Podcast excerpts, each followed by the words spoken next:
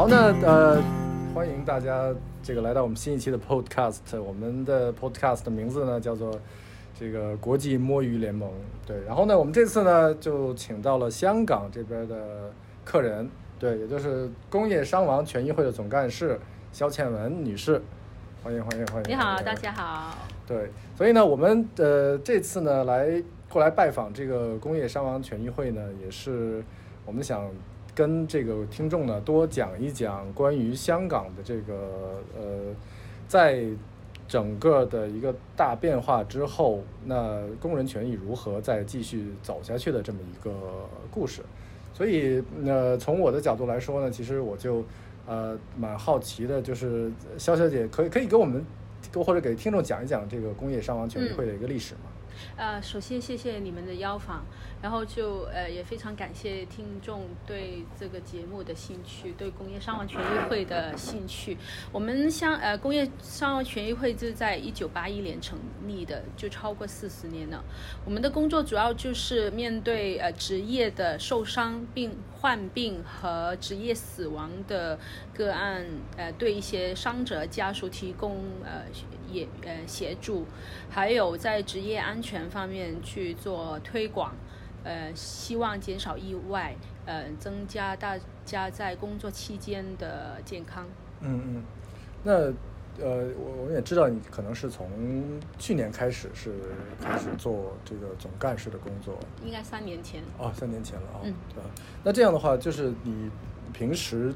我我看你真的是一直非常忙啊。那其实呃，日常的工作大概是什么状况？我们呃最繁忙的时候当然是有意外发生的时候，因为每当有严重的意外，比如说死亡的职业里面死亡的意外，我们就呃呃第一时间赶到医院或者是意外现场去呃寻找家属提供援助，陪同他们一起去面对呃困境。所以最近我们非常忙碌，就是意外非常多。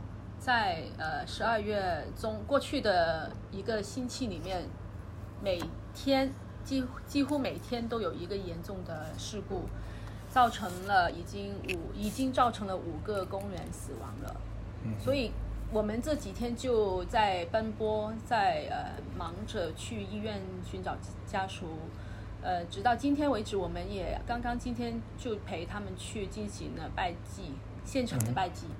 所以这些这些就是我们最前线的工作，然后就是跟他们陪同他们一起去认领遗体，呃，去办理一些呃呃连葬的手续等等，然后是工伤赔偿的程序和雇主商讨善后安排的事宜等等。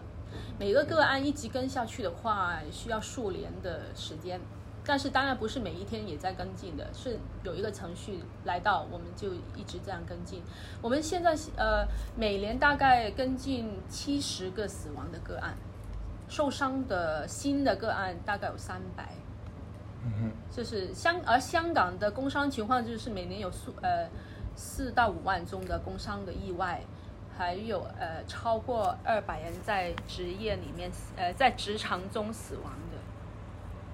所以就是，呃，权益会的话，可能就至少可以协助到三分之一的死亡个案，差不多。这也是非常多的。呃，也是非常不想看得到的事情。嗯，那么工权会在呃香港的这种呃一系列的这个工业呃问题啊、工业伤亡中，它扮演的角色是一个什么样的？角色你会觉得？我们就是那种辅助、辅助、扶持的扶，帮助的助，辅助，第一时间扶助，然后就同行，然后就是呃呃往后的一一起陪同他走出这个重新生活吧。我们这角色是从开始到到后来一直的在同行吧。好像除了呃事故发生之后。我们最近也做了很多接站，去提前会有一些宣传和培训，关于职工业伤亡安全，以及我看网站上也有一些，就是可能是法律上面的一些建议啊，或者一些看法，就是有没有这方面的可以介绍一下？对，呃，在职业安全方面，我们呃，我们认为当然预防是最重要的，所以在预防上面，我们就觉得提升大众的安全意识是十分重要的一一个环节，因为当我们我们社会一直定性某些行业是高风险的，然后在高风险的行业里面就多推广呃职业安全，但是我们觉得这样不行的，因为职业安全不是说。呃，你某个时间进入某个行业才需要的，我们的安全意识一定要从小开始培养。当我们所有人都培培养了有安全意识的话，无论我们将来是在什么行业、什么岗位上，都能从这个安全出发的时候，那我们整体社会就更加关注安全，就更能减少意外的发生。所以在呃呃政策推广上面，呃。就我们要求官方去公开一些调查的报告，因为现在有一些呃呃死亡的意外发生以后，呃官方会去调查，但是没有会呃但是不会公报一些调查的结果，然后我们就觉得这个有缺陷，就是我们不能够知道你们清楚的细节是什么，怎么发生，如何避免，我们没有这个知识。就算行类，他们这个行业里面也不知道怎么去预防，所以我们看到同类的意外还是会一直直的发生。如我们在想，如果这些报告能公开的话，有一些里面有一些行为我们不可以做，某些程序我们不可以做，那让业界做一个警惕，或者是让社会做一个监察的作用的话，可能可以减少呃同类的意外的。明白。当时要他们公开事故报告的时候，遇到什么阻力？是官方直接说不行，还是有一些？其实以以往也有例外的情况，比如说港珠澳大桥，呃，曾经公开过呃一些报告，他们只需要把一些私隐的隐私的资料删去，或者是或者说他们说商业的秘密的那部分隐去，其实。呃，我们只需要知道这个发生意外的原因，如何避免就可以了。我觉得这个没有难度。他们以前就给我们说隐私的问题，还有说，呃，法律里面说不能公开相关的工作人员不能公开这些报告。但只要你仔细看下去，就知道说不可以，呃，在有利益的情况下透露这个报告啊，不是说不可以公开的。还有，呃。那为什么舞台事件、舞台的事故，最近的舞台事故，他们立刻就成立了一个呃呃委员会去调查，然后定时的就向公向公众呃去汇报他们调查结果。其实说这些就是根本可以公开的，或者说他们以前一直有一个借口，就是说呃意外在调查中不方便评论，恐怕会影响调查结果。我觉得这也是。不，这也只不是一个借口所以这是一个相当弹性的处理方式。对。为什么难以推动它作为一个常常化的？嗯，我觉得这是官方一直的态度，不不只针对这个问题啊。我们常说就是不做比做好啊。反正一直也不做，不要呃让呃不用说什么行政花人力物力什么的，不做不是比较好吗？如果没有催迫的情况下，宁愿不做。对啊，其实这个是一个，至少从法律上，它是一个有可能推动的空间。我觉得是因为不不会影响法律的，其实因为没有一个法律说不能公开，只是说不能有呃有利益的情况下。去把这个调查报告给给别人呢？但是我们在公众利益符合公众利益的情况下，其实可以公开的。明白，就好像嗯，港珠澳大桥应该是上有上百人的死伤啊，没有没有没有，呃，在香港是十一人，十一个，但因为最严重的那个意外造成了两个还是三个人工人死亡的最后一次的意外，所以那次就在传媒的压力下，他公开了报告。所以就比如说那一次调查会有什么？观值得观察到的东西，就是说他这种呃呃工序，他这种把工作台如何去呃建建立这个工作台，为什么这个方法不正确，呃危险，然后以往以后其他公司或其他的工程就不能用这种呃工作的方法，所以说所以这个是有利有益处的嘛。我们现在发生这么呃这么多意外，有一些其实也关乎到那个某些程序上面设计问题了，比如说那个天秤的事、天天平的事件呢，也是应也应该是一些设计的关系，不不只是肖汉的的的问题，也是设计的问题。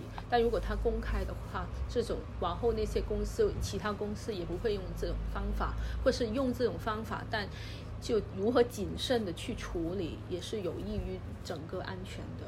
那像这种公开的话，应该是从一种什么样的程序来开始做呢？因为现在很明显是一个没有一个正当的渠道，好像只有社会压力才可以做到，没有社会压力就没有。那其实是他把它恒常化的时候，就可以可以放他网页上，这有什么？比如说劳工处的网页上有一个栏目，就是说说查看那些意外调查报告。其实他也不用把所有细节披露啊，只是最我们最想要知道的的那些部分披露就可以了。那有没有家属会就非常要求说我要这个报告的？家属可以要的，但是公众不可以。家属要了也不能公开。不能公开，家家属可以自己或者是律师代表去拿这个报告的。他们因为他们去追赔偿什么的，所以他们是可以的。但是我们不能就随时上网就查得到这种嗯，家属以外的人，比如说我们就算协助家属也不能拿得到的。就也也没有说能看到和知道，起码知道这个这类事故原因是什么。除非家属给我们看就可以。嗯，讲到刚刚说那个安达臣道那个呃天平意外，呃，好像就是七月份的时候，他倒下来，九月份，九啊九月份的时候、是有六个人死亡，呃，三死六伤。三死六伤。嗯、那可不可以讲一下当时的过程，就是怎么去协助这个案子？然后到现在好像都已经三个多月月过去了，好像进展是怎么样的？嗯还有和他们家属接触下来又是怎么样的？嗯，当时我们知道意外发生以后，我们就第一时间呃分两批同同事，一个同事到医院，我就到意外现场去观看一下，然后发现在医院里面的家属有一些是呃呃在他他们的亲人在医院送到医院里的，但是其实有两个死者就没有送到医院，因为在现场，嗯有一个在现场已经过世了，有一个还在搜索中、拯救中，所以我一直就在现场去等待那个呃呃救援。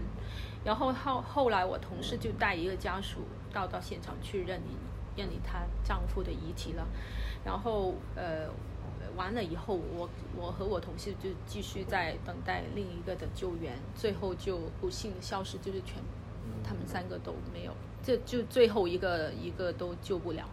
然后经历了这个救援的那个过程以后，我们第二天就呃，他跟他们一起陪同公司呃陪同家属一起跟公司商讨那个善后的安排，一边就说家属呃就说公司能呃给多少资源这个家属呢？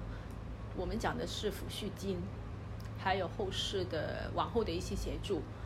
那这个也很快的得到了呃 settle，很快就得到赔偿没有，不是说赔偿的，他们是认定吗？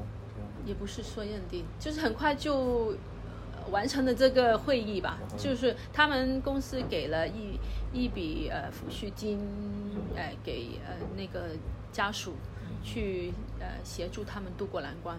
然后这这方面完了以后，就往后就呃跟他们一起开会，讲他们往后下来要面对的事情，也是陪同他们处理后面的呃后事，呃。现在三个多月过去了，其实没有太多的事情可以做，因为都在等待。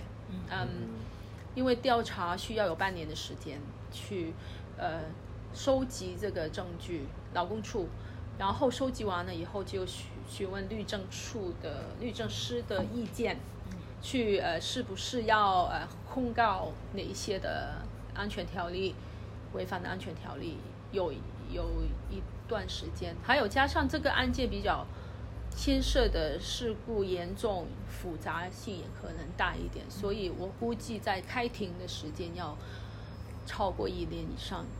嗯，那家属可不可以提提说，我不要走政府帮我提高，我自己就想提高？是另外一种提高，因为因为政府现在这种提高是违反安全条例，呃，里面有大部分可能是罚款，有一些可能会牵涉到有人会坐牢，这种家属没有办法去自己去做控告，家属可以控告的是关于赔偿方面的就可以。赔偿方面就是说，家属可以控告，呃，工伤和那个疏忽。我们说疏忽就是民事的赔偿，家属可以聘请律师去做。呃，官方有官方的，呃，违反安全条条例的罚款那边去做。嗯，那其实现在在这个工伤索赔方面，会觉得在香港有没有什么漏洞啊，或者说？我觉得整个。呃，法律还算可以的，但是只是在一些项目的方面有一些需要提高的，比如说就是，嗯，他在赔偿里面，其中一个项目就是人工的上限，他把人工设了一个顶，封顶了，就是说，呃，人工最现在没有，现在的法律是三万五千多。是人工最高，哪怕你人工到五万、十万也好，他计算赔偿的时候也只能到三万五千多，这我觉得不合理啊！这个为什么要设这个上限？为什么我本来这人工为什么要下下调呢？这是一个一个方面的不完善。另外一个方面就是，嗯，他死亡赔偿来说，呃，他分了根据年龄分了三个赔偿的计算的方法。最轻的四十岁以下，最年轻的他有七年的人工的赔偿，然后下去就是五年，在最后是呃三年。嗯，但我我们想想，对一些年纪比较大，但是他们的小孩比年纪很小的那些工人来说，他能够得到的赔偿，也就很小了。那那他将将来他的的小朋友长大成人的时候怎？这还有一段大的距离嘛，就我我觉得可以再考虑一个因素，就是他，嗯，赔偿的计算方法应该从这个孩子到成年，这这段距离可以作为一个参考。有有有没有人会觉得就是实在是不太合理的那种例子？呃。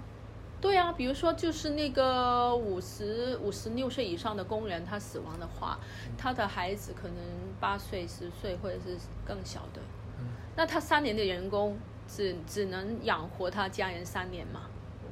我就觉得这个已经不合理。当他的的家的孩子十岁，他的赔偿只只能够三年就的话，就十三岁就没有了这个赔偿。嗯，但可以直接可以，是不是可以计算到十八岁呢？我们以前是这样建议的，就是把人工增加到八年，以这个例子为为例，人工就可以计算八年，而不是三年了。它很多香港的有些条例，就是刚刚所说的限制，是最初制定的时候还是商界，就有一些倾向倾倾倾向于商界的一些条款，这么多年好像很难推动。包括现在香港整个劳工问题，好像面临的也是这样一个和商界。